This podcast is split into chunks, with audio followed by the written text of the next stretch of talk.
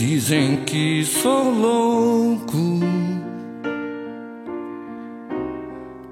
por pensar assim.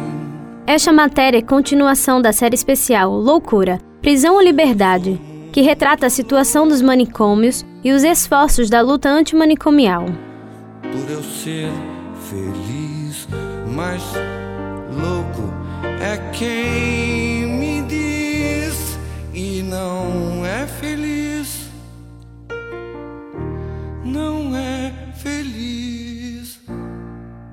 Afinal, o que é ser louco?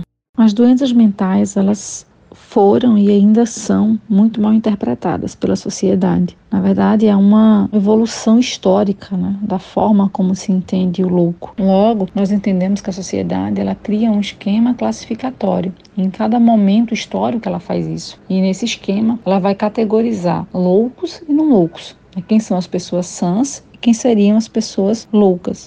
Como dito pela socióloga Daiane Rodrigues, ser louco é algo relativo. Vai de acordo com a evolução de tempo e costumes da sociedade. Se na Idade Média o louco era visto como um visionário, por ser alguém livre, é no século XVI e XVII que ele começa a perder a relevância para a sociedade, passando a ser considerado como alguém que perdeu o juízo e não tem domínio das suas faculdades mentais no século XIX surgem os hospitais psiquiátricos, os manicômios, o louco passa a ser aquele que perdeu o juízo, é alguém que não tem pleno domínio das suas faculdades mentais, né? Ainda que não tivesse até então uma, uma ciência mais precisa da loucura, né? Você começa a ter agora a ideia de que a partir de análises preliminares o louco precisa ser tratado com remédios, né? Porque é um caso médico. Alguém que tem uma doença, ela precisaria ser tratada então com medicamentos. Né? Então você começa a, a construir a ideia do louco como um ser que precisa ser tirado do convívio social, porque ele não usa das faculdades mentais, então por isso ele ameaça a vida né, de pessoas racionais.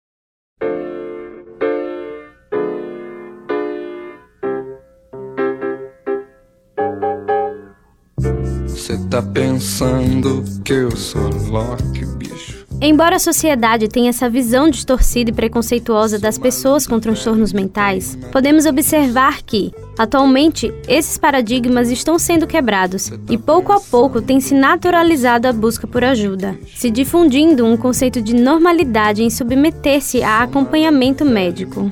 A diretora do Centro de Atenção Psicossocial Cirandar fala do aumento alarmante da busca por atendimentos psicológicos durante o período de pandemia. Houve um índice alarmante de pessoas em busca de ajuda profissional, devido a todo aquele isolamento que todos nós sofremos, e aí algumas situações como perda de emprego, muitas pessoas perderam entes queridos, e aí mexeu muito com a parte mental, a parte psicológica de todo mundo. E aí, devido ao pós-pandemia, surgiu em todos os casos esse índice bem significativo de pessoas procurando ajuda mesmo profissional.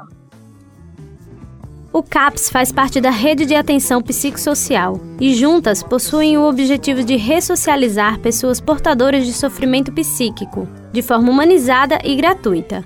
A diretora do CAPS enfatiza o método de atendimento das unidades. Os CAPs, eles têm uma equipe muito profissional, equipe de psiquiatria, psicologia, serviço social, equipe de enfermagem, equipe de terapeutas ocupacionais, de oficineiros, musicoterapêuticas, arteterapeutas, nutricionistas, educadores físicos, enfim, toda uma equipe multiprofissional que trabalha em conjunto para o bem-estar daquela pessoa que está apresentando o transtorno mental. Vale ressaltar que os atendimentos dos CAPs são para diagnósticos graves. Pessoas que buscam ajuda terapêutica individualizada a longo prazo podem encontrar ajuda na rede ambulatorial.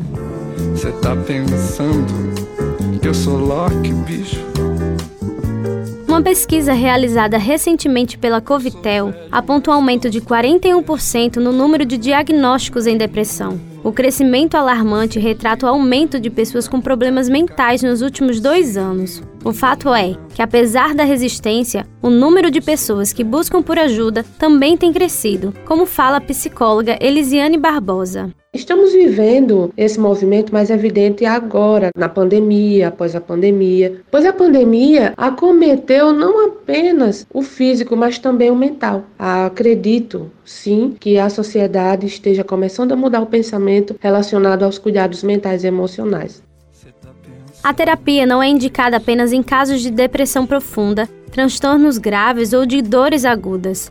Algumas pessoas têm dificuldades em falar abertamente com alguém próximo, de entender certas atitudes e lidar com seus sentimentos. Então, ter o auxílio de um especialista é uma prática que se revela proveitosa para qualquer indivíduo. O estudante universitário Diogo Pinheiro faz terapia há quatro anos. Ele fala dos motivos que o levaram a procurar uma ajuda profissional.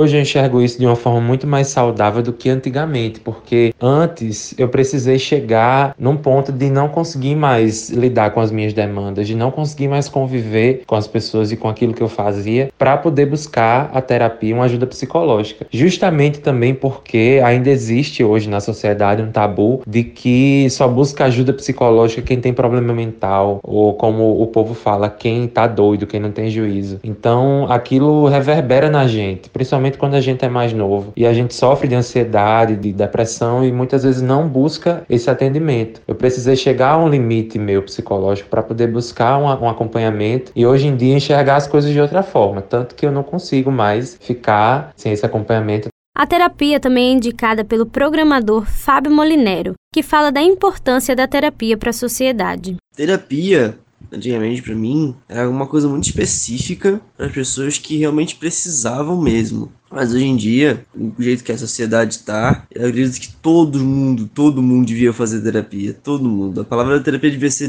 divulgada a todos. Porque o problema das pessoas é muito mais mental hoje em dia. Muito mais preocupações, muito mais doenças foram comprovadas. Então a terapia é uma coisa que ajuda muito hoje em dia. Então é uma coisa necessária.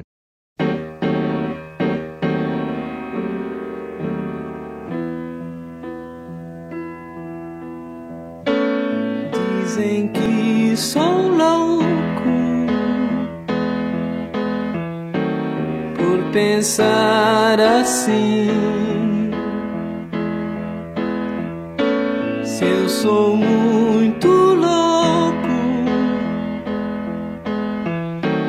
por eu ser feliz, mais louco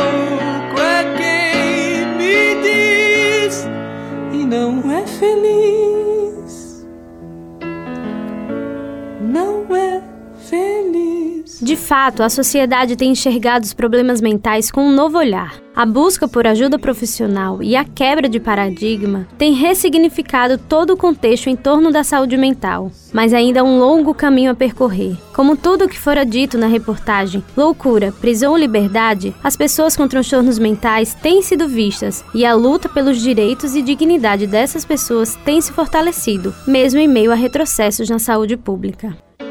Sim, sou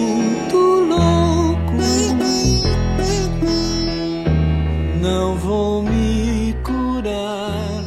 Com os trabalhos técnicos de João Lira, produção de Andresa Rodrigues, gerente de jornalismo Marcos Tomás, Evelyn Lima para a Rádio Tabajara, uma emissora da EPC, Empresa Paraibana de Comunicação.